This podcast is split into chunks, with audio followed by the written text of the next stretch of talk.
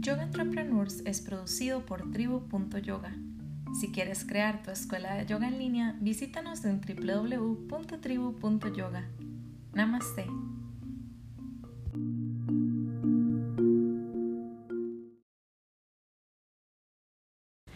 Bienvenidos y bienvenidos a este episodio del podcast de Tribu.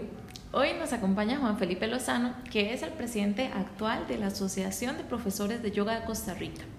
Él nos va a hablar acerca del papel de esta asociación y también le vamos a preguntar acerca de sus experiencias de viajes y sus proyectos como emprendedor de yoga. Bienvenido, Pipe. Hola, Melissa, ¿qué tal? Muchas gracias. Con muchísimo gusto. Muchas gracias por la invitación. Teníamos muchas ganas de conocerte. Sí, yo también. Ahí estoy viendo la página de ustedes y es súper interesante lo que están haciendo y, y la verdad que súper agradecido de, ser invitado. Ay, qué lindo, pura vida. Gracias. Bueno, Pipe, este, para la gente que no te conoce, eh, ¿cómo fue que vos conociste el yoga? ¿Cómo y cuándo? Bueno, yo empecé a practicar yoga hace como unos 8 o 9 años y empecé así de pura curiosidad. Bueno, yo estaba aquí en la UCR, que es en Costa Rica, en la Universidad de Costa Rica, en San Pedro, y por ahí cerca hay un centro de yoga que se llama Yoga Mandir. Entonces, de pura curiosidad, yo pasé y pregunté que si el yoga servía para la concentración.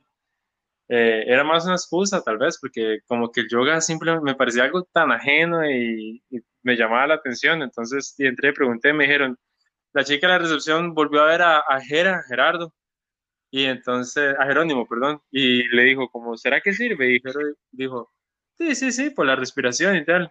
Me, y me dijeron, venga, la primera clase gratis, pruebe a ver qué tal y, y ahí todo bien. Y entonces sí, entré y era una profesora alemana la que estaba dando esa clase dentro del yoga. Me gustó un montón. Me gustó demasiado y después de ahí dije como, bueno, ahí voy a, voy a seguir viniendo. Entonces empecé ahí como una vez a la semana, dos veces a la semana y un día me metí a una clase de yoga 2 y ahí ya quedé enamorado. Después de eso yo decía, wow, ¿cómo es que la gente hace estas cosas? claro, en esa clase no pude hacer casi nada yo. O sea, yo estuve ahí y el profesor nada me decía, bueno, yo les recomiendo a los principiantes que vengan adentro al yoga. Pero yo estaba asombrado de ver a la gente cómo se podía mover, todas las cosas que podían hacer. Y entonces me, me, empezó a, a gustar mucho y empecé a ir más y más y más. Y, y de repente ya se hizo parte de mi vida. ¡Ay, qué chiva! ¿Y cuándo te diste cuenta de que querías ser maestro? ¿Cómo lo definiste? Bueno, después de ahí, cuando justo yo salía de clases ahí en Yogamandir, porque iba, ya después que empecé a practicar un poquito más, entonces iba ahí a mediodía, que hay unas clases que son un poquito más fuertes, y además que por el horario de la U era lo que mejor me quedaba.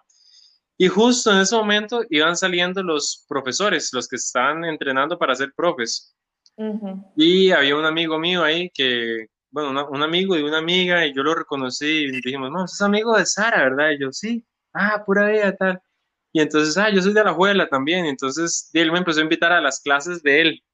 Y nos empezamos a ser amigos. Él se llama Juan José Fallas. Nos empezamos a ser amigos y él me invitaba a practicar con él y él practicaba Ashtanga y ahí fue donde, donde empecé a practicar Ashtanga. Entonces yo iba hacia la clase de él y luego íbamos y practicábamos juntos y él era súper intenso, paradas de manos y equilibrios de, de brazos y así, súper intenso. Y empecé como a relacionarme mucho con él, él fue como mi mentor, por así decirlo, y siempre me invitaba a practicar con él. Y entonces él me empezó a decir como, usted sería buen profe. Y yo, no, yo no creo. Y entonces empecé ahí como a meterme más y más y más en el yoga y después de eso terminé la U y me fui a vivir a Santa Tere. Em, yo viví ahí. ¿De verdad? Sí. es súper lindo. O sea, vivir ahí fue, para mí fue súper lindo. Estuve solamente tres meses porque me salió una oportunidad de voluntariado después y me fui al voluntariado. Pero mientras estaba ahí, eh, para ir a ese voluntariado, había que conseguir un dinero ahí y yo estaba trabajando en una recepción, me pagaban súper poco y no había manera de que yo fuera a conseguir ese dinero. Y hablé con este amigo mío que se llama Juan José Fallas. Yo le dije, Mae, ocupo un profe de yoga para dar unas clases por donación. para conseguir dinero para una organización y poder irme de voluntario en esa organización. Y él me pasó unos datos ahí y de unos profes, yo hablé con ellos al fin, y entonces empecé a promover las clases. Entonces yo iba por la playa, iba vendiendo frutas y le iba diciendo a la gente, hay una clase de yoga por donación para una organización, le explicaba todo y busque en la página de Facebook tal y la clase va a ser, eh, ahí voy a publicar qué día va a ser la clase. Y bueno, para hacer el cuento más corto, el día que llegó la clase no había conseguido al profesor yo todavía. Y entonces yo, Juan, mae, ¿qué hago? Este mae no me contestó y la otra no puede y no sé qué. Y Juan me dijo, mae, di, de usted la clase. Y yo, mae, yo no puedo a la clase, imposible. Y entonces, di, al final, ya yo me fui y, y fui a ver quién llegaba. Y justo llegó una familia de alemanes y yo había vivido en Alemania. Entonces, yo sabía hablar alemán, les di la clase en alemán y quedaron súper contentos. Fue mi primera clase, bueno, una de las primeras clases porque había una, una familia de una amiga, pero así fue como la primera clase yoga que di a gente desconocida. Y él me, él me ayudó, me dijo, oye, a, planear así, si es este tipo de gente, lo más seguro es que haga esto y esto y esto, y véalos a ver si pueden hacer eso, entonces hace lo otro. Él como que me, me, me orientó un poco. Y de ahí, al ser alemanes, ser una familia, di como que me fue súper bien. Y ahí yo dije, ma, eso me gustó demasiado. Y Juan me dijo, como, ma, debería sacar el entrenamiento. Entonces, de ahí empezó a surgir la idea. Y después de eso me fui a vivir a Colombia. Y en Colombia estaba trabajando en una empresa y otra vez me volvió a salir la espinita de dar clases de yoga y, empecé a, hice, imprimí unos, unas tarjetitas que decía yoga a las 7 de la noche en la piscina. Yo vivía en un edificio, eran cinco torres de 20 pisos cada torre y me iba por debajo de las, de las puertas metía el papelito. clases de yoga y me sentaba ahí en la piscina y llegaba gente de vez en cuando y ahí empecé como a dar clasecillas.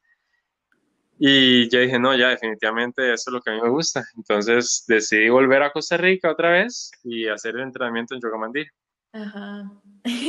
tu familia es de Colombia, ¿verdad? Sí, yo nací en Colombia en realidad. Yo nací en Colombia, pero nos vinimos a vivir aquí cuando yo tenía ocho años apenas. Sí, se te siente apenas el acento así, todo. sí, pues ya, yo ya me siento más tico, porque ya yo toda la adolescencia, mis amigos, todo lo hice aquí, entonces eh, de Colombia, muy buenos recuerdos, sí, pero yo me siento mucho más identificado con Costa Rica. Ey, este, esto que me contaste ahorita, que estuviste viviendo en Alemania, también vi por ahí que llevaste un teacher training en Alemania, ¿verdad? ¿Cómo fue esa aventura? Sí, bueno, yo apenas salí del cole, eh, mis papás pues me dieron la oportunidad de ir de, intercambio a Alemania. Entonces ahí aprendí alemán y todo eso y ya fue una experiencia increíble y volví. Ya después de aquí en Costa Rica se abrió una posibilidad de hacer un, un año en Alemania otra vez, pero trabajando. Entonces era un centro de deportes para niños futbolistas. Entonces yo apliqué como profe yoga y de ahí me aceptaron y fui. Entonces cuando llegué fue una sorpresa demasiado fuerte porque llegué y me dijeron, ah, usted es el que viene a manejar, ¿verdad? A manejar el bus. Y yo, ¿cómo? ¿A manejar el bus? bueno, yo apliqué como profe de yoga y me dijeron, ah, no, usted viene a manejar un bus. Y yo en ese momento yo dije, un, un, año aquí a manejar un, o sea, todo bien, manejar un bus, y todo bien, pero no era lo que yo estaba esperando, yo tenía la expectativa de llegar a ser el profe de yoga del lugar y así, y me dijeron, yoga, no, no, no, aquí no vamos a hacer yoga, y yo, ¿cómo no vamos a hacer yoga? Y entonces me empecé así, entré en una medio depresión, y dije, no, yo tengo que encontrar yoga aquí, y entonces mm, inmediatamente busqué Ashtanga Yoga Munich, y hay un centro de yoga que se llamaba Ashtanga Yoga München, o sea, Múnich. Y yo, me tengo que ir allá y les escribí, hay clase de prueba, no sé qué, fui. Y era una, una LED class, una clase guiada de primera serie y la hice. Y entonces después cuando terminé la clase hablé con la chica, le dije, ah, yo soy profe yoga, estoy aquí, bueno, le conté un poco de lo que estaba haciendo allá en Alemania. Y había un letrerito que decía entrenamiento de yoga para profes un año y estaba yo apenas empezando ese año por el cual me había ido. Y yo le dije, yo no tengo dinero, yo ya saqué mi certificación de yoga, he practicado con, con algunos profes reconocidos, le di ahí, le dije a los profes con los que había practicado, y ella me dijo, pues yo lo vi practicando y, o sea, se nota que sí lleva tiempo practicando. Entonces yo le dije, yo le ofrezco de mi tiempo, trabajo, lo que sea, a cambio de poder ser parte del entrenamiento. No necesito que me dé un título. Yo quisiera de, ayudar simplemente y venir y participar. Y me dijo, di, si usted quiere, podría ser el asistente, hacer los ajustes durante la clase y, y asistir en la clase, ya que usted sabe, pues ya llevo su entrenamiento, entonces sí, podría ser como el asistente. Wow. Eh, y yo, wow, buenísimo, excelente, buenísimo. O sea, todo eso fue, fue un mucho más largo, ¿verdad? Yo volví ahí, yo le decía, ella me decía, no, es que no sé qué, y fueron varios, varios, un par de semanas ahí como tratando de convencerla, pero al final me dio pelote, me dijo que podía ser el asistente y que diera un par de clases a la semana a cambio del entrenamiento. Y yo dije, claro, perfecto. Lo que pasa es que a mí me costaba como 30 euros en tiquete solamente ir hasta Múnich. Entonces, al final no se dio lo de dar las clases, pero un fin de semana al mes era el entrenamiento y yo era el encargado de hacer todos los ajustes en, en la práctica de la mañana. Después de eso era como recreo para ellos, entonces yo me quedaba yo haciendo la práctica y cuando ellos volvían del recreo ya hacíamos filosofía y anatomía. Mm. Sábado y domingo durante una vez al mes durante un año. ¡Ay, qué chiva! Entonces fue una experiencia espectacular, súper linda. La, la, gente que conocí ahí, de ser el asistente, también fue súper lindo porque de, como que las personas que estaban llevando entrenamiento me tomaban demasiado en cuenta para, para ver como mi opinión y me preguntaban sobre una postura y como que ya ahí me empecé a dar cuenta de que realmente sí había aprendido algo a lo largo del tiempo, porque yo siempre me había sentido como, bueno, yo creo que eso siempre va a pasar, que uno se siente súper, súper principiante. Siempre. ¿Verdad? Yo siempre me he sentido súper principiante y ahí me di cuenta, wow, realmente sí, yo sigo siendo un principiante, pero sí he aprendido cosas a lo largo del tiempo y sí tengo algo como que compartir. Ajá. Entonces fue súper lindo ver eso también. Y al mismo tiempo, después de tres meses en, en el entrenamiento, en el lugar este de los niños, ya como que me empecé a ganar a, uno de los entrenadores y en eso contrataron a un señor ahí que era una super eminencia eh, de, de, preparación física y dijo, ¿cómo? Usted siendo un profesor de yoga lo tienes manejando. ¿Qué es eso? y entonces ahí también se abrieron las puertas y ya me sacaron de manejar y empecé a dar clases también. Entonces, al final sí terminé trabajando con los entrenadores y con el preparador físico y, fue súper lindo porque como que me daban ya los estudiantes de manera ya más específica, como bueno, este ocupa apertura de cadena, entonces vamos a, me ponían, usted está con el señor Felipe los martes a las 5. Y así, me empezaron a, dar estudiantes para ir trabajando movilidad y así. ¡Uy! ¡Qué historia tan chiva! Me encanta. Sí, entonces pasó de ser eh, algo, o sea, pasé de estar súper deprimido ahí, porque la verdad los primeros meses sí fueron muy duros. Claro para ya al final del año ya estaba súper bien, tenía muchos más amigos, estaba en el entrenamiento, estaba dando clases ahí con los chicos futbolistas. Eh, sí, fue una experiencia muy, muy, muy enriquecedora porque, porque sí me sacó por completo de la zona de confort. Fue, fue duro en algunos momentos, pero lo lindo es que al final todo salió bien y las puertas se terminaron abriendo y, y aprendí muchísimo. Qué increíble historia, la verdad no me la esperaba. sí, sí, sí, estuvo súper linda, por dicho. Hey, Pipe, y por ahí me habías contado este, que, bueno, que mucho tiempo estuviste practicando Ashtanga y que ahorita ya no estás, eh, ¿qué? ¿Practicando o enseñando Ashtanga? Me hablaste un poco como de cuál era tu enfoque Ajá. Clases, ajá, ¿no? ¿puedes hablar de eso? Pues sí, cuando estaba con este Juan, Juan, con Juan Fallas, él en ese momento le estaba haciendo muchísimo Ashtanga. Y de ahí él era como la persona con la que yo tenía más contacto, que tuviera más conocimiento, digamos, de yoga. Y él practicaba Ashtanga y yo empecé a practicar con él. Y después de eso ya yo también empecé a practicar mucho más Ashtanga y me metí con una maestra y etcétera. Y, pero ya después, digamos, los últimos años sí me he alejado bastante de la Ashtanga.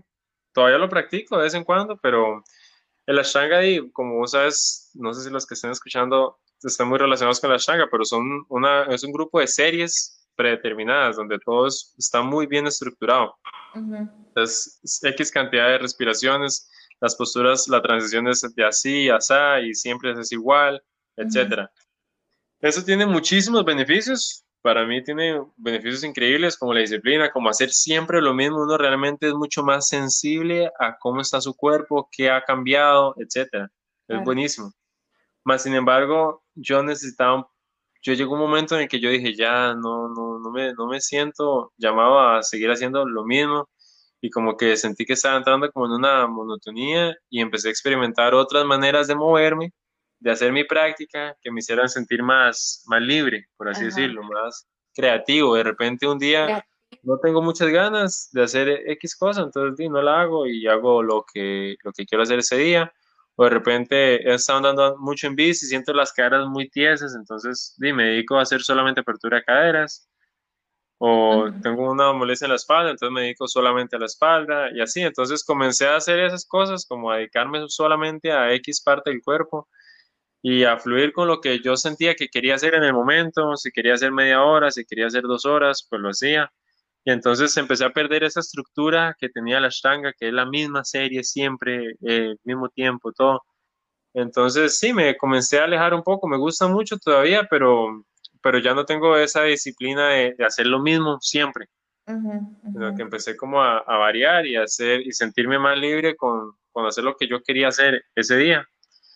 Y así, porque también a veces de ahí dando dos, tres clases al día, siento que necesitaba una práctica más restaurativa algunos días, como que yo decía, di, ya en la tarde una clase que es súper dura porque son muchos principiantes y tengo que demostrar demasiado. Sí. Entonces, hacer mi práctica, luego llegar y demostrar muchas posturas y luego ir a otra clase y demostrar otra vez un montón de posturas. Entonces yo sentía como, no, y en mi práctica la verdad que prefiero sentarme un ratito, abrir un poquito las caderas aquí, tranquilo y, y ya. Entonces, sí, comencé a cambiar un poco mi práctica. sí, claro. Y es que cuando, bueno, sos practicante de Ashtanga y maestro de Ashtanga y pues lo que te toca es más ajustar o dar la guía, es como más, más, llevadero, así. Pero la realidad, bueno, al menos en Costa Rica, acá en México eh, hay un montón de Ashtangis y me he estado dando cuenta que en Argentina también hay un montón pero en Costa Rica no, no, es tanta la gente que practica Ashtanga, ¿verdad? Es como... Sí, exacto. Yo siento que la comunidad Ashtanga es, es relativamente pequeña. Sí, la mayoría de las personas eh, que llegan al yoga en Costa Rica llegan por, por jata o formas de viñaza y pues pasa mucho tiempo antes de que, de que una persona se sienta cómoda intentando ni siquiera, ¿verdad? La serie por primera vez, porque la verdad es que eh, no, no sé, a mí me parece sorprendente que sí, que, que algunas de las personas que he conocido, que he entrevistado, eh, conocen el yoga por primera vez con Ashtanga y les encanta y se enamoran y se quedan, pero yo creo que si a mí me hubiera tocado conocerlo por ahí, tal vez no me hubiera quedado. Sí, ah, eh, sí, exacto. Vieras que cuando donde yo estaba allá en Alemania, el lugar se llamaba Ashtanga Yoga München, o sea, solamente es Ashtanga.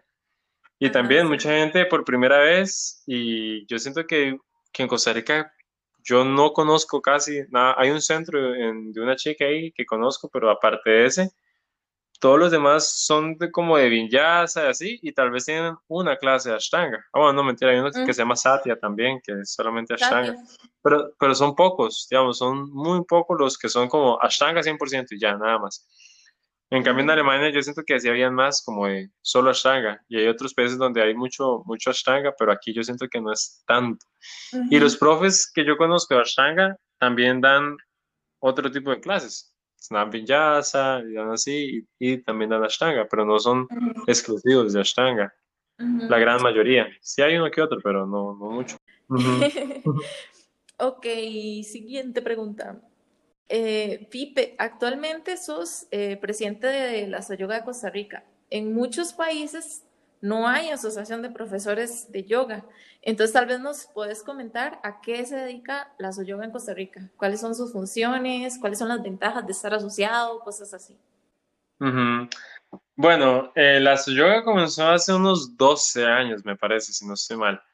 Y bueno, de mis, uno de los profes así que yo más he admirado y es casi de los profes con los que comencé a practicar es Edgar Ortiz. no sé si lo conoces.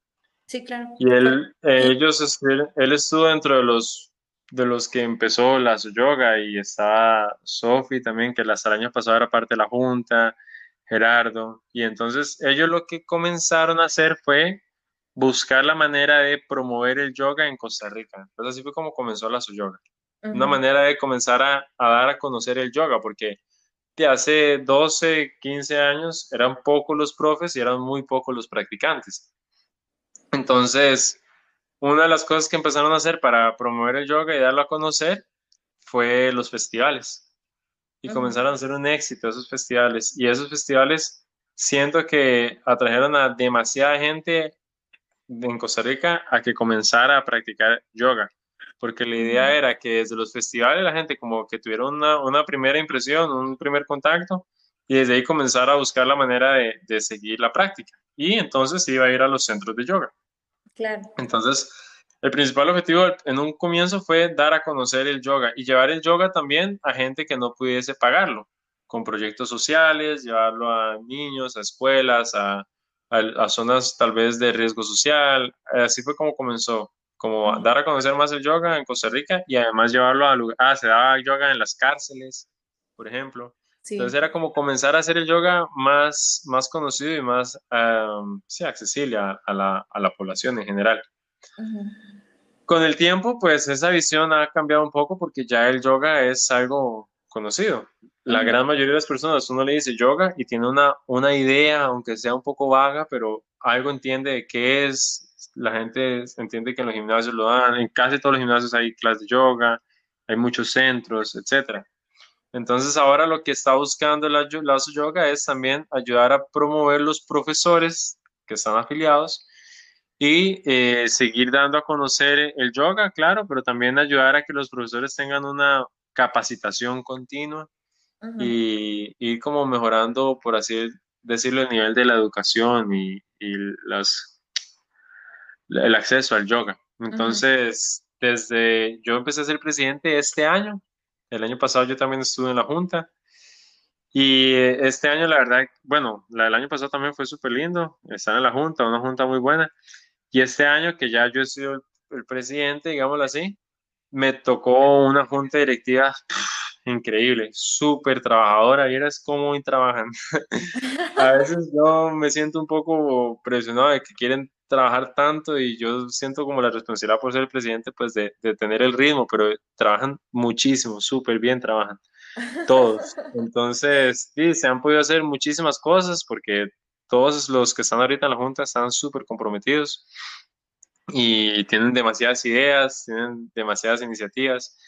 Y entonces, dentro de esto, lo que, y también de la mano con esa nueva, con esa nueva visión que se hizo en la Junta pasada, que era también como promover a los profes y ayudar a los profes a, tener una educación continua y, generar como espacios. Entonces, para este año, desde que empezó la pandemia, se empezaron a hacer todos los sábados, bueno, durante los primeros tres meses de pandemia, todos los sábados estábamos haciendo cursos en línea con profesores eh, internacionales de filosofía, de meditación, mantras, eh, historia del yoga, eh, yoga sutras, bueno, etcétera, muchísimas cosas. Y todos los sábados teníamos, tuvimos profesores de México, de Argentina, de España. Em, entonces, decir, el trabajo de este, de este año ha sido también muy relacionado con lo virtual. Eh, aprovechar que nos tocó adaptarnos a esta, a esta modalidad virtual para, para aprovechar y traer profes que de otra manera probablemente la yoga no hubiera podido poner a disposición de los profes en Costa Rica, como por ejemplo traer un profe de Argentina, ¿cuánto hubiese costado eso? O de México y de España, entonces de ahí es lo que hemos estado haciendo y, por, bueno, esto ya, ya llevamos varios, varios, un par de meses que no estamos haciendo esas charlas, pero sí tuvimos bastante los primeros tres meses, todos los sábados teníamos charlas. También junto con la Embajada de India tuvimos un festival Vieras qué lindo, porque todos los años hacemos el festival de yoga. Ajá. ¿Verdad? La, la yoga hace el festival de yoga. Eh, durante un par de años no se hizo, pero gracias a la junta pasada se reactivó otra vez, que el presidente era Joseph. Em, Entonces se reactivó eso del festival y el año pasado el festival fue súper lindo, fue como el, el, regreso del festival.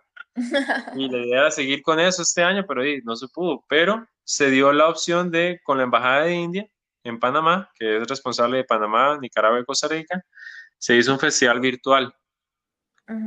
Entonces invitamos a Guatemala, El Salvador y obviamente Costa Rica, Nicaragua y Panamá. Y fue un festival también súper lindo, tuvimos buen alcance, siento yo, y además mucha cercanía con la Embajada de India, que está súper interesada en que el yoga pues siga creciendo. Claro. Entonces, sí. no sé, creo que me despejé un poco de la que era la pregunta original, pero bueno, hay un poquito de todo. No, para nada, perfecto. Más bien, di, ya que empezamos a hablar del festival, hablamos del festival. bueno, sí, para este año, entonces, bueno, primero comenzamos con ese festival que fue en compañía de la Embajada de India y fue virtual. Y nos enseñó un montón. La verdad que, bueno, como te decía, esta junta es espectacular. Bueno, todos los que están en la asociación, la, verdad que han estado súper anuentes a ayudar. Y los que han estado en la junta realmente que han trabajado demasiado. Y em, ahora surgió la iniciativa por parte de los, de los socios que estuvieron ahí comentando en el chat. Entonces después los de la junta empezamos a hablar y dijimos, de ahí, hay que hacer otro festival entonces porque habíamos como dado por, dado por muerto el festival este año, porque dijimos, di, ya no se puede, porque, no puede ser presencial. Pero ya que los centros de yoga están, como decía un compañero, están en peligro de extinción ahorita mismo, los centros de yoga. Y es una lástima porque de alguna manera todos nos debemos a los centros de yoga, todos aprendimos ahí, comenzamos ahí, nos formamos, hemos trabajado en los centros de yoga, indiferentemente cuál sea. De los centros de yoga nos, nos dieron nuestros primeros pasos en el yoga y nos han dado trabajo después. Entonces sentimos que es parte de nuestra responsabilidad también ayudar a que, a que no vayan a, a morir esos centros de yoga. Entonces, la iniciativa de este festival de este año, que estaba súper en pañales, la idea nació, y esta semana nació la idea, el, como el miércoles por ahí. Entonces, lo que queremos hacer es un festival que sea virtual y presencial. Ah, ok. Ajá, entonces la idea es comenzar a invitar, bueno, nadie sabe todavía, tal vez se enteren por aquí. Entonces la idea es comenzar a, invitar a centros de yoga a que, a que sean parte de, todavía está en pañales, estamos apenas pensando en, en la modalidad y todo, pero sí queremos, queremos buscar la manera de ayudar a los centros de yoga y obviamente pues ahí se van a ver beneficiados también todos los profes, probablemente mucha gente descubra el yoga en este festival también y se, se, apunte a hacer clases virtuales con algún profe o pagar alguna plataforma o lo que sea. Entonces, la idea es eso, hacer un festival que sea una parte virtual y una parte presencial. En ayuda con los centros, en, cooperación con los centros de yoga. Entonces, sí, vamos a ver cómo resulta. Vamos a hablar de eso eh, a lo largo de estas semanas y pedirle ayuda a los centros de yoga o, ofrecerles también nuestra ayuda a los centros de yoga, hablar con ellos, saber cuáles van a ser sus necesidades, porque ahorita tiene un centro de yoga, por ejemplo, que antes le cabían 40 personas y ahora con lo del COVID no pueden entrar más de 10, 15, no sé, o sea, todo, todo ha cambiado muchísimo. Claro, sí, ahora. Entonces tenemos que hablar con ellos, a ver, exacto, tenemos que hablar con ellos, a ver cómo podemos ayudar, cómo nos podemos ayudar todos y también que la gente se sienta segura de ir a una clase de yoga, porque, digamos, si vos vas al gimnasio, tienes que llegar y agarrar la mancuerna, luego de ahí caminas a la caminadora y la bicicleta, o sea, uno se tiene que estar cambiando de lugar un montón y tocando un montón de cosas. En yoga uno llega, tiene su mat, está en su mismo lugar y se va. Entonces, también como exponenciar esta, esos beneficios que también nos da la práctica, que es uno llega, usa solamente su cuerpo, está en su lugar, es como una práctica muy segura para estos tiempos de pandemia, siento yo. Entonces, como exponenciar eso.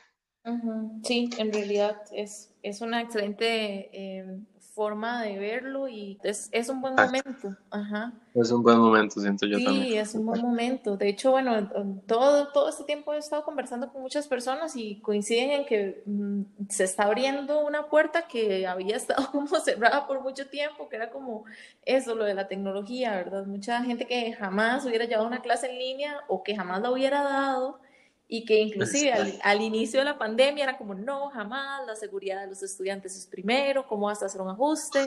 ¿Verdad? Y ahora di, ya no hay de otra, o sea, no hay de otra. Sí, exacto. Sí, exacto. Yo, yo era uno de esos también, yo decía como, y vieras, yo como que también para mí ha sido muchísima enseñanza esta pandemia de humildad, de muchísimas cosas porque yo siempre, había un anuncio aquí en Costa Rica, no sé si vos lo escuchaste en la radio, que decía, no sé cuántos trabajos eh, son reemplazados por máquinas, no sé qué, virtual, y yo decía, ah, eso, al, yo decía, como al yoga eso jamás lo va a afectar, porque el yoga no va a ser virtual nunca. O sea, yo decía, el yoga di, es algo presencial, o sea, uno no puede sentir la energía de otra gente por medio de una pantalla, o sea, el yoga nunca va a ser virtual. Y yo estaba como súper tranquilo, por eso yo decía, yo nunca me voy a quedar sin trabajo. Porque la gente siempre va a necesitar como el contacto físico y el, y el estar ahí. Y de repente fue como una bofetada en la cara, como, eh, no. y hay que adaptarse. Y de ahí, al fin y al cabo, todo es, todo es cambio y todo es de adaptarse. Entonces, sí, yo la verdad ahora ya me siento mucho más cómodo dando clases en línea y hasta me gusta. Eh, sí, hoy estaba viendo, eh, tenemos una chica de, que va a ser de las primeras usuarias de Tribu, Ale, que justo hoy estaba diciendo que le encantaba haber encontrado como el lugar a donde quiere practicar en su casa, de donde dar las clases, haber hecho ahí como su propio altar en su casa, que era algo que no tenía antes. Entonces, sí, uno de al final se termina adaptando. Y esa es la ventaja, que como humanos somos súper adaptables y, hemos puesto ahí en práctica nuestra flexibilidad de, de, un montón de cosas, ¿verdad? De creencias y de conceptos acerca de uno mismo y etcétera, un montón, un montón de cosas. Exactamente, sí, sí, lo de buscar espacios en la casa es súper importante, espacios que uno nunca usaba, no se había tomado el tiempo de, encontrar un espacio cómodo para practicar porque estaba acostumbrado a ir a un centro, a de aquí, allá. Ajá. Entonces, sí, eso es súper importante. Y este, cambiándote un mini poquito el tema, es que hace un par de días estaba como buscando información acerca de si hay registro de cuántos profesores hay en el mundo. Y bueno, obviamente es re difícil de estimar, pero tal vez, em, tal vez eh, vos tenés una idea de cuántos hay en Costa Rica, no necesariamente asociados, pero en general, ¿tienen una idea? No sé yo. No, es que eso es algo que hemos estado hablando también y a mí también me encantaría saber, pero de ahí, una vez estuvimos hablando al respecto y un amigo decía que, de ahí, imagínense que por lo menos hay unos dos o tres centros de yoga que certifican desde al menos hace 10 años aquí en Costa Rica. Entonces pongamos por lo menos tres lugares que certifican desde hace 10 años. Y cada uno de esos lugares certifica en promedio 30, 40 profes al año. Entonces ahí uno se podría hacer una pequeña idea. Lo que pasa es que en los últimos cuatro o cinco años ya no son tres, ahora son demasiados lugares donde se certifica gente. hace 10 años eran dos o tres lugares, pero ya ahora hay demasiados. Entonces, esa matemática hubiese funcionado hace unos 5 años, pero yo creo que ya no, porque ya ahora hay demasiados lugares. Yo, ahí desde la yoga nos llegan a veces certificaciones, como porque uno de los requisitos es mandar el certificado. Entonces llegan de un montón de escuelas que uno nunca en la vida había escuchado. Eh, profesores, así, lugares que uno ni por ahí tenía idea. Allá en Nosara y o sea, un montón de lugares en Guanacaste estaban haciendo un montón de entrenamientos. Entonces, no, la verdad no tengo ni la más mínima idea. Ajá, no hay pista. Una pregunta, para, para que una persona se eh, pueda ser asociado, digamos, eh, para que un profesor, perdón, voy de nuevo con la pregunta. para que un profesor eh, pueda eh, asociarse, eh, la escuela de la que se graduó tiene que estar registrada en la Soyoga también o no necesariamente. Mm, no, la Soyoga no puede, por ser asociación, no puede registrar o avalar o recomendar o lo que sea ninguna escuela. O sea, nosotros no tenemos el poder legal, por así decirlo, de, de, de, avalar o de asociar ninguna escuela. Entonces, de ahí, cuando nosotros asociamos a alguien, si nos fijamos de dónde viene, cuántas horas hizo, qué tipo de certificación sacó y todo eso para asegurarnos de que sea una persona que realmente es capaz de transmitir el yoga, de enseñar el yoga. Entonces, que tenga unos conocimientos básicos, entonces por eso pedimos como la certificación. Pero nosotros no podemos eh, rechazarlo así por, porque venga de una escuela o de otra, o, los de esta escuela tengan preferencia o así, porque legalmente no podemos, sí, no podemos hacer eso. Ni tampoco podemos, este, nos han llegado, por ejemplo, al Facebook, nos llegan como tipo denuncias o algo así, como diciendo, hey, hay tal persona que, es, que dice ser profesor, pero no sabe nada y no sabe lo que está haciendo, y nos mandan ejemplos como puso a la gente a hacer esto y esto y esto, una persona que tiene hipertensión la puso a hacer esto y lo otro, pero ya, nosotros no tenemos el poder legal para poder decir como ese profesor no puede dar clases o recomendamos solamente a esos profesores, o sea, nosotros podemos asegurar que los que están asociados tienen cierto conocimiento básico que es el mínimo necesario para poder comenzar a compartir las clases. Pero sí, no podemos, no, no tenemos ninguna, sí, sí, exacto, no podemos recomendar o asociar escuelas, solamente a personas. Entonces lo que hacemos nosotros, por ejemplo, es que recomendamos escuelas que tengan a todos sus profesores asociados. Entonces realmente no estamos recomendando a la escuela, estamos recomendando a los profesores. Ajá. Pero entonces ahí sí publicamos a la escuela, porque sabemos que todos los profesores que están ahí son asociados. Ok, ok, ok. Sí, bueno, qué, qué difícil, ¿verdad? Todo eso es una tarea titánica. Sí, porque para poder hacer esas cosas tendríamos que ser como una escuela, como digamos la, la escuela de abogados o la escuela de esas cosas. Ajá. Pero ya el trámite legal para hacer una escuela o un colegio colegiado, bueno, esas, esas cosas, es un trabajo mucho más grande, se ocupa mucha más gente, ya tendríamos que tener como empleados fijos. Todos los que estamos en la Junta estamos completamente voluntarios, no recibimos ningún pago.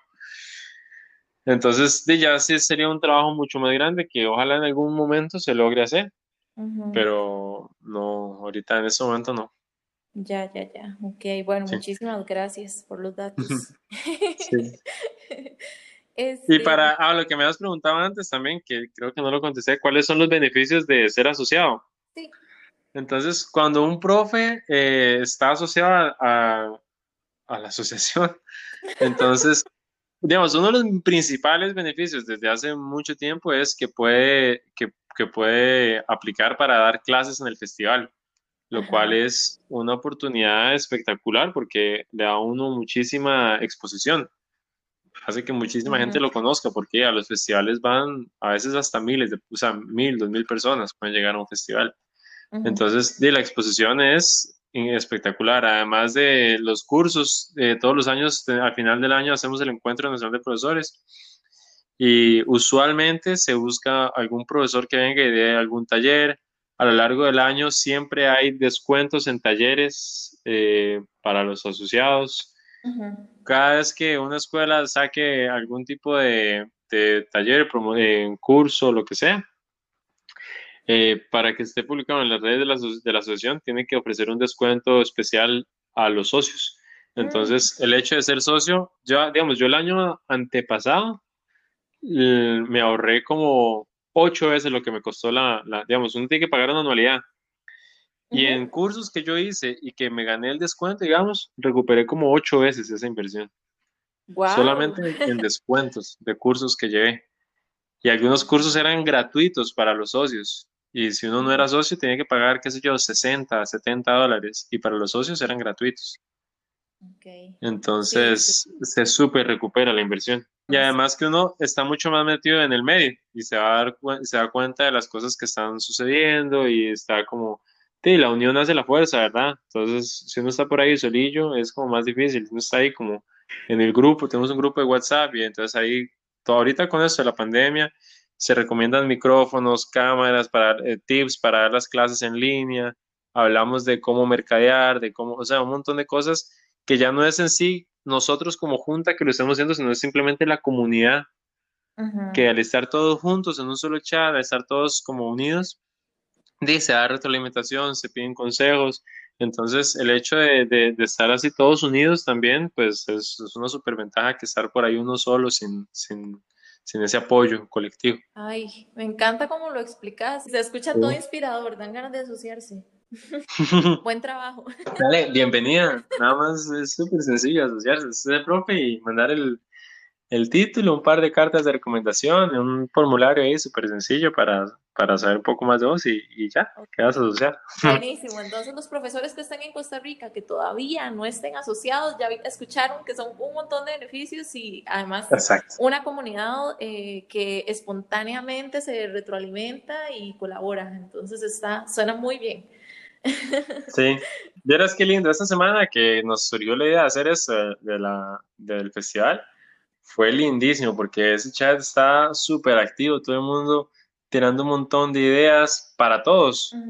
y, y, ahí como que ya a partir de ahora se está viendo la necesidad realmente de unirnos y no hay como ese, esa sensación de que no, es que usted es competencia mía y así, ¿no? Esta semana yo sentí así del chat tan lindo, como que todo el mundo estaba ayudando demasiado, dando sus tips de cómo dar las clases, de cómo atraer más gente, de cómo compartir las clases, de todo, todo, todo. Entonces fue súper lindo, el chat así súper activo, todo el mundo tirando ideas y ayudándose. Muy lindo. Ay, qué bueno, el poder de la comunidad total. Así es. Y bueno, tenía un montón de preguntas, pero qué chido porque eh, conversando se han, se han resuelto todas, todas las dudas. Entonces, bueno. sí, buenísimo. Bueno, esto quizá pueda ser un poco redundante, quizá no, pero es una de las que tenía para usarlas. Claro. ¿Cuál crees vos que es el principal reto de los profesores de yoga a partir de ahora, de la era del yoga virtual? Eh, sobresalir y, porque ahorita hay mucha competencia, por así decirlo. Por ejemplo, YouTube es una competencia. O ¿por qué? ¿Por qué la gente debería de pagarme a mí por una clase virtual cuando puede encender YouTube y es gratis? Ay, ver días de clases gratis. Entonces, exacto. Entonces, ¿en dónde está? Justamente ahí está el reto de qué puedo aportar yo como profe a este estudiante que se está conectando a mi clase, a esta señora que tiene un dolor en la muñeca, a esta señora que le duele la rodilla, a este, a un madre que, que le hace falta un poco más de movilidad en isquiotibiales. Entonces, ¿cómo yo puedo desde acá, desde el otro lado de la cámara, entender qué es lo que está pasando con mis estudiantes y adaptar la práctica al momento, al día, a las personas que están ahí conectadas conmigo? Eh, comenzar a, estrechar como los lazos con los alumnos y realmente dar un valor agregado, no, a, no hacer una secuencia que me inventé hoy y la hice a lo largo de todo el mes, porque es una secuencia que a mí me gustó, sino realmente hacer una secuencia. Bueno, estamos hablando ah, es de la parte más física, ¿verdad? El puro asana.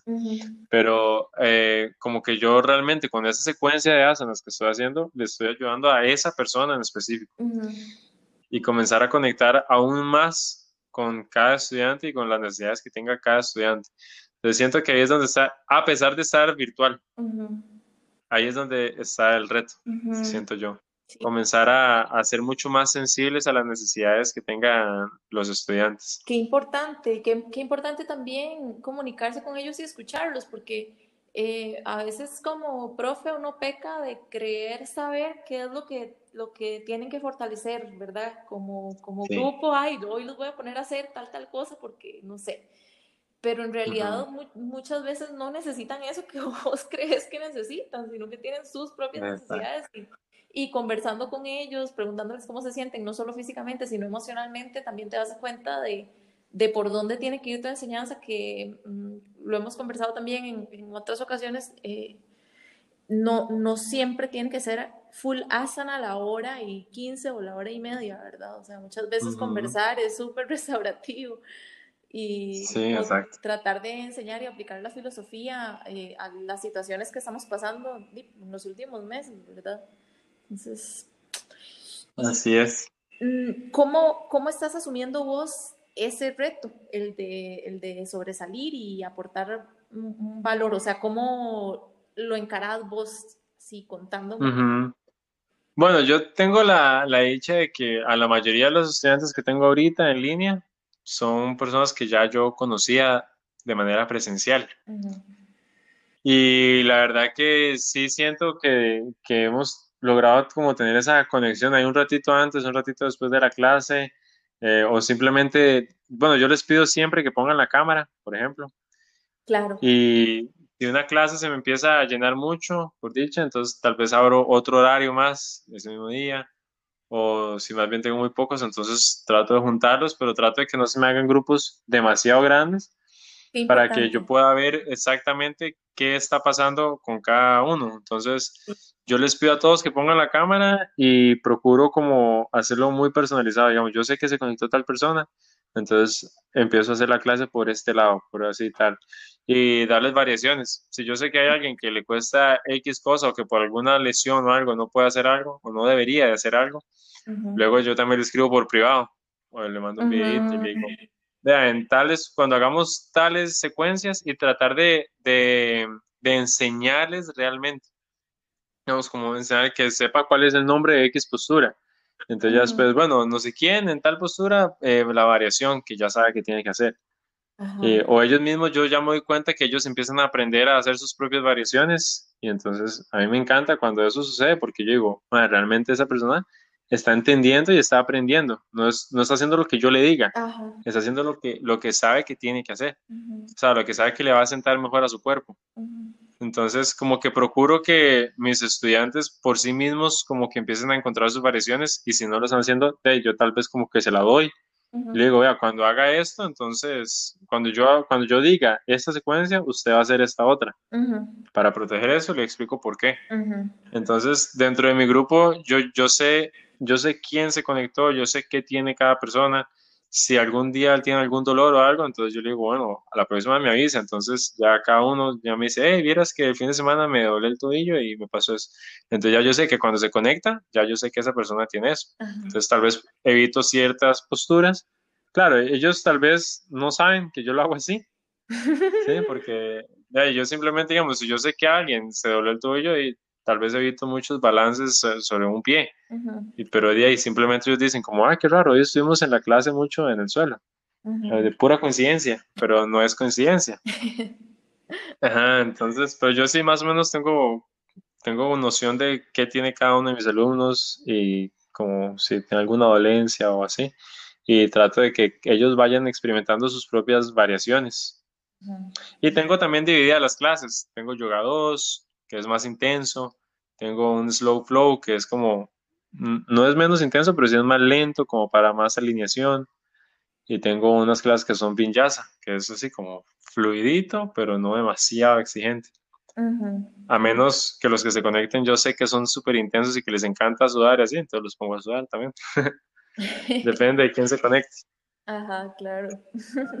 ok, buenísimo. Entonces, ¿vos crees que tu aspecto diferenciador es tu relación con ellos. O sea, que vos los conoces y que, que vos los conoces y que sabes cómo enseñarles realmente, que no es, que no es un, un video pregrabado genérico que encontraron en YouTube o, una clase con 70, 80 o más personas que donde nadie sabe si te conectaste o no te conectaste ni qué te pasó y uno, bueno, pues no se siente, no se siente importante, no siente que su profe se sabe su nombre.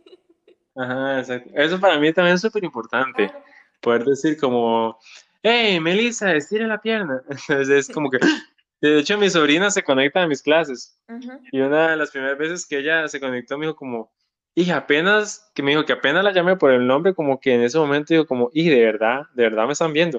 O sea, tengo que ponerme a hacer esto bien porque de verdad me están viendo. Y ella me dijo como que ese, solamente el hecho de que yo la haya llamado por el nombre fue como muy, uy, miércoles, o sea, no, no estoy aquí en la casa, en la sala, viendo un video, porque tal vez uno viendo un video hace un ratito y luego se sienta, o ahí lo hace medio mal. Muchas veces también me pasa que yo digo pierna derecha y alguien hace pierna izquierda. Y entonces, como, eh, eh, chus, no sé qué, o qué sé yo, cualquier persona, eh, Mario, tal, ahí, la, la pierna esa no, la otra, o lo que sea. Entonces, ya la gente dice como, uy, de verdad me están viendo. Claro. Eh, tengo que realmente poner, poner atención. y entonces siento que eso también ayuda muchísimo a, a, que la persona valore lo que es estar ahí con el profesor. Sí. No, no que le mandaron un, un video ahí grabado. Sí, claro, completamente. Entonces, para mí, claro, también conozco profes que están mandando sus videos ya grabados también ellos también tendrán su, su, manera de trabajar, tal vez como que lo hacen especial para esa persona, o bueno, no sé. Pero así es como yo siento que a mí me ha gustado más hacerlo en línea, más como ahí al mismo tiempo con la gente y que pongan su cámara y verlos bien. Sí, claro. Bueno, estudiantes de clases en línea, sepan que los vemos. Están vigilados. Están vigilados, sí. Hey, Pipe, una cosa. Eh, hace un día vi una, una promo súper creativa que, que lanzaste. Por ahí fue que te hablé. Sí, es viernes y el cuerpo lo sabe. Ay, buenísimo, contanos. Sí, esa es una iniciativa que teníamos desde hace tiempo. Habíamos hablado de, de hacer como una maratón de, de charlas. Eh, queríamos buscar algo que todo el mundo hiciera lo mismo, en su, pero desde su casa. Y le dimos vueltas y vueltas y dijimos, de que la gente que cocine, ¿no? Pero yo dije, pero es que, que todo el mundo tenga los mismos ingredientes y tal. Salimos un montón de vueltas y al final terminamos decidiendo que conseguimos una chef que ha sido alumna nuestra. Ella fue a clase conmigo un par de veces, pero es alumna de Desiree también. Y es una chef buenísima. Entonces hablamos con ella y, le, y entonces la idea es que ella va a hacer un menú. Bueno, ya hizo un menú que es un poke teriyaki puede ser con hongos o con pollo, y un snack. Entonces le vamos a mandar a la gente el snack desde la tarde para que la gente vaya preparando el cuerpo para la práctica, no coma demasiado, pero tampoco que llegue con hambre. Luego a las seis vamos a hacer una clase súper fluida, va a estar buenísima esa clase porque hemos planeado un montón de cosas lindas ahí para, para movernos como libremente, que no sea demasiado estructurada porque lo que queremos darle la intención es de, de viernes, de inicio, fin de semana, libertad, a pesar de estar en, con todas esas restricciones de movilidad, digamos, de que tal carro no puede salir y que no se puede ir aquí, que la mascarilla, todo eso es como siempre muchas restricciones ahorita. Entonces, la idea de esta práctica va a ser como soltar, liberar, movernos libremente. Y después de eso, de ahí vamos a tener ahí ya la cena preparada, entonces les vamos a mandar también ahí por, por delivery, por, por Express. Sí, eh, Express, exacto. La cena a la casa, para que la gente ya no se tenga que preocupar por ponerse a cocinar y todo eso. Entonces, de ahí es todo desde la tarde, básicamente, el snack, eh, eh, la clase de yoga y luego la cenita. Y es así, como de viernes por la noche, con musiquita, de viernes por la noche. Y, ok, esa es la idea. Entonces, me encanta. ¿Lo van a seguir haciendo todos los viernes? No, no todos los viernes, pero depende de cómo nos vayan este. Eh, yo creo que tal vez cada mes por ahí podríamos seguir haciéndolo. Ah, ok. Bueno, entonces también los que nos escuchan desde Costa Rica, que ahorita es como la mitad de la audiencia de, este podcast es, tica. entonces ya saben, este viernes hay, es viernes y el cuerpo lo sabe. Exacto. Y también existe la posibilidad de si alguien de no o vive en otro lugar, en otro país o lejos del GAM, también puede solamente hacer la clase. También está la opción de. O también si alguien quiere hacer la clase y la cena, pero vive con alguien y ese alguien no quiere hacer la clase, y le mandamos solamente la comida también. Está, están todas las opciones. y si alguien no quiere hacer la clase, que solo quiere la comida. también le mandamos solamente la comida, no hay problema. sí. Y lo regañamos. ok, sí, eso estuvo demasiado, demasiado chiva. A ver, ya vamos terminando. Em, si pudieras estudiar con cualquier profe del mundo, ya, ¿quién sería? Em, bueno, el año pasado llegué a un curso con Stefano Allegri, Hermoso. Y él es increíble. Para mí es de los mejores profes que yo tenía. Sí. Y él hablaba muchísimo de Matthew Sweeney. Ajá, yo fui también, también lo amo. ¿Con, con Matthew Sweeney? Sí, ajá, sí. Ay, qué bueno. Es, con él. Yo diría que Matthew Sweeney. Sí. ¿Vos estuviste en clases con él? Sí, yo estuve un mes con Matthew porque me recomendó Estefano. Sí, fui por... ¿Y qué tal? Increíble, o sea, si querés lo hablamos luego de la, Claro, de sí. Pero así con Perfecto, sí. detalles, pero sí, sí, sí, sí. Yo cuando me fui la primera vez de San José fue porque tenía así como un crush de aprender con Estefano por un periodo largo de tiempo. Entonces, por eso fue que te conté al inicio que había vivido en Teresa. Ah, a Teresa, claro. no por Teresa, me fui a Teresa por practicar con Estefano y lo hice todos los días, de lunes a sábado por un año. Entonces, fue una Wow, experiencia bien. increíble. Sí, aprendí un montón, un montón, un montón. Lo amo, yo sé que no va a escuchar esto, pero bueno, sepa el mundo que, que mi maestro Yo también. más amado es Estefano Alegri. ajá. Ahora está en una Sí, plataforma virtual eh, que se llama B-House. Entonces, Ah, eh, no house de casa, sino house, bueno, sí es de casa, pero escrito con A. Entonces, si alguien quiere Ok. como conocerlo o probar las clases con él, B-House tiene como una semana de prueba. Es una plataforma virtual que está empezando, pero si, lo, si quieren conocer a nuestro profe favorito, eh, pueden Sí. encontrar las clases de Stefano 100% Leigh. recomendado. Ajá, exacto. Y, y estar, o sea, virtual fijo también debe ser increíble, pero presencial, Estefano, es, tiene una energía tan espectacular que Sí. es, es, es otra, es otra cosa estar en clases con Estefano, es, es otro mundo. No es, no es ni siquiera el asana, es simplemente estar ahí con él, como habla, el carisma que tiene, es espectacular. Las bromas y el sonido del mar de fondo y el shala donde trabaja es un, bueno, es de otro mundo. El que pueda ir y conocerlo, vayan y conozcan, sí. Adorable, es una bueno. experiencia, sí, total. Sí. Bueno, entonces irías con sí. Matthew. Matthew Sweeney sería mi profe, sí. O John Eh, Scott también podría ser. Son personas que ya tienen demasiados años enseñando, que ya han, han visto cada tipo de cuerpo, cada caso, cada manera de, de explicar, de, de transmitir. eh, han estado tan metidos dentro de su práctica que, que ya pueden transmitirle de una manera mucho más sutil que lo que uno podría explicar o algún profe que, que tenga mucho menos tiempo y experiencia. Entonces, creo que ellos son profes que, que tienen la práctica tan integrada en sí que, que simplemente la transmiten, la- la- lo que quieren enseñar. Ok. Si pudieras dar un consejo a los otros profes, ¿qué consejo darías?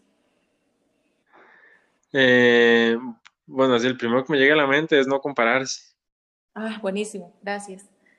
Sí, porque me ha pasado mucho, bueno, tengo un par de alumnos que se han hecho profes ahora y me han dicho, es que usted es demasiado, es que usted, es que usted, y yo, "Mae, yo tengo un montón de profes que yo digo, es que ellos, me, me explico, o sea, Ajá. es que, es que usted tiene demasiada apertura de cara, es que usted tiene demasiado lo que sea. Y, y como que yo también pienso demasiado que yo antes, o sea, no es que ya no lo hago, también tengo que seguir trabajándolo, pero ya es mucho, ya me, me comparo mucho menos. Ujú, Porque antes era como, "Mae, yo cómo voy a dar un curso de esto si tal otro profe lo hace mucho mejor que yo. ujú, ¿Cómo yo voy a enseñar eso si tal otro profe hace eh, X cosa? Pero de ahí, al fin y al cabo, yo siento que para ser profe no tenemos que ser, eh, no nos tenemos que poner de pie sobre un dedo ujú. de la mano. O sea, de ahí, cada profe explica lo que siente, lo que ha sentido en su propio cuerpo. Eh, ah, bueno, eso es otro, sería otro consejo, explicar lo que, lo que uno ha logrado sentir y transmitir bajo su propia experiencia, no tratar de explicar sobre la experiencia de otros, lo que otro profe me dijo, sino explicar lo que yo he sentido en mi cuerpo y lo que yo he experimentado y lo que yo siento que, que puedo hacer o que puedo sentir o que puedo vivir a través de X movimiento, de X postura. Entonces, sí, no compararse y, y- y encontrar como su propia esencia y ser fiel a su propia esencia, aunque suene un poco cliché, pero sí, siento que es súper importante y se nos puede ir demasiado rápido porque pensamos que no deberíamos de enseñar tal cosa porque tal otro es mejor que nosotros en eso. Y al fin y al cabo, casi siempre esos puntos de comparación son físicos. Muy pocas veces esos puntos de comparación son algo más sutil, más energético. Es, siempre, siempre es como, no, es que ese man tiene demasiado buena para de manos. Entonces, yo como que me siento cohibido de enseñar para de manos porque tal otro profe lo hace mejor que yo. Entonces, puede ser que usted no se pueda parar de manos y va a hacer un taller de cómo empezar a sentir que está trabajando la pared de manos con la pared. Y si usted es profe y ya, tiene muchísima experiencia intentándolo, de ahí puede transmitir todo lo que ha aprendido a lo largo de ese camino. No tiene por qué enseñar cómo hacerlo perfectamente. Eso sí, tiene que estar claro qué es lo que va a enseñar. Sí. Pero, pero enseñar como de, de manera muy honesta y desde lo que uno siente, desde lo que uno ha aprendido. Claro, y es que es lo que mejor te va a salir. Exacto, lo más honesto. claro, lo más honesto siempre. Eh, ¿Cuál es tu valor más importante? Mi valor más importante. Ajá. Eh, yo diría que la honestidad. Exacto. O sea, la honestidad. Sí, ser honesto. A mí una, un profe una vez yo admiraba demasiado, eso es de un profe de economía en la U.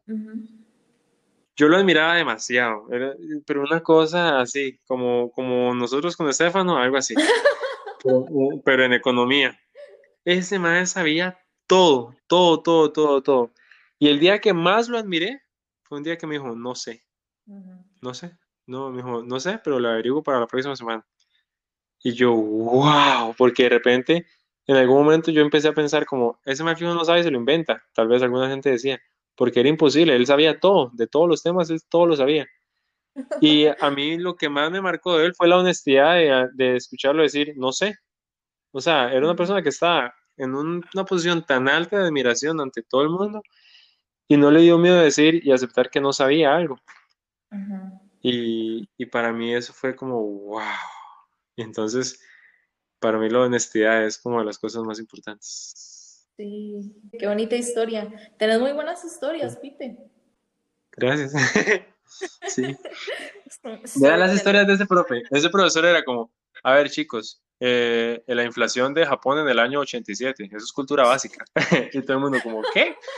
Ese man sabía de todo y era que increíble. Las historias que él tenía, había viajado por todo el mundo.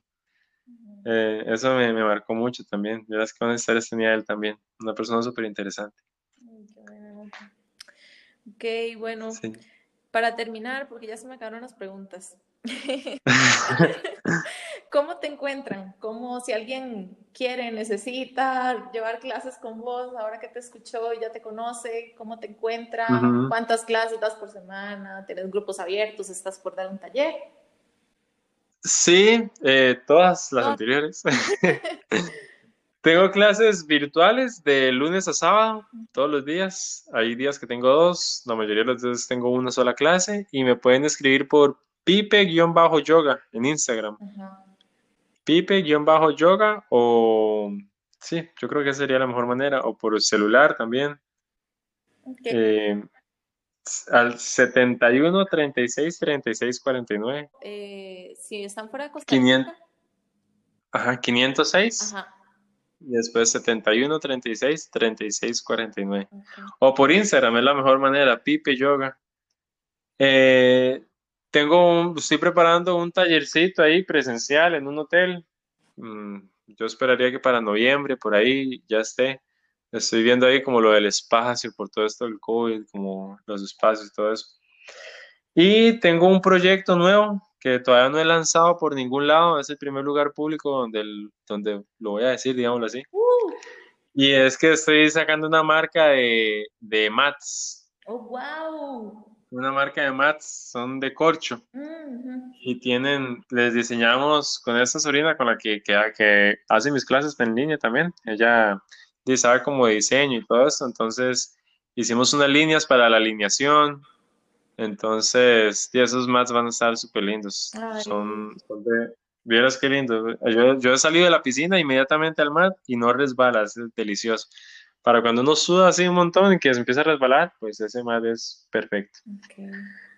¿Y cómo, sí, entonces ese es el nuevo, perdón. ¿Cómo están de peso? ¿Pesan mucho? No, no pesan nada. Sí, un poco son un poquito pesados porque es una base de hule y encima tiene una, como una laminita de corcho, digámoslo así. Mm, son como para la Eh, casa. eh, Sí, yo, la- es como para, para un chineo, para como chinearse, no sé, las personas que no son de Costa Rica, no sé cómo se dirá chinearse. Apapacho.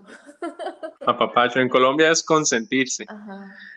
Entonces, como para tener un, un lujo ahí en la casa, como decir, ese es el mat que a mí me gusta, con el que yo, o para ir al centro de yoga o así, no es un mat como que, que uno diga, para ahí, ahí a la plaza de foot, que van a dar una clase, y, o en la playa, o, o en un parqueo ahí todo sucio y se, va- y se va a llenar de piedritas, así, ¿no? Ese- O sea, igual, igual aguanta, pero la idea es que sea mat para que uno lo cuide, lo tenga bien bonito, ahí limpiecito. Eh, es súper fácil de limpiar y todo, pero es, es de, como es de corcho, entonces, bueno, a mí me genera como una sensación de, ay, qué rico, es como, quiero cuidarlo bastante. Sí, pero estos que tengo ahorita los tengo, los estoy usando yo de prueba. Y vieras, los he tratado súper mal, los meto debajo de una silla, sucios, así mojados, todos arrugados y luego los saco y les los pongo en el sol y luego se los presto a alguien, les tiran pesas, así los he estado usando así. Y para probarlos, de que realmente sean buenos. Y están como si nada, están así como nuevos. Ok, buenísimo. Sí. Ok, excelente, Pipe. Entonces, te agradezco muchísimo por tu tiempo, fue increíble, fue súper entretenido. Gracias por Muchísimas gracias. Bienvenido a la tribu. Muchas Y- gracias por la invitación. Mm, Con mucho gusto, ha sido un placer. Y bueno, muchísimas gracias y éxitos con esa plataforma que tienen para, para profes, en- para, es, para potenciar las clases en línea. Estoy seguro que va a ser un éxito en esta época. Sí, hemos tenido muy buena acogida. Vieras que todos los días nos están entrando correos y todo, estamos súper contentos. Yo creo que, Qué bueno. sí, Sí. creo que es una herramienta que llegó en un momento donde era muy necesaria. Entonces, Claro. estamos trabajando para que todos seamos libres y felices. Perfecto. Muchísimas gracias por la invitación y muchas gracias por, por el rato aquí conversando. Estuvo súper ameno. Bueno, muchas gracias, Pipe. Chao. Bueno, chao, gracias.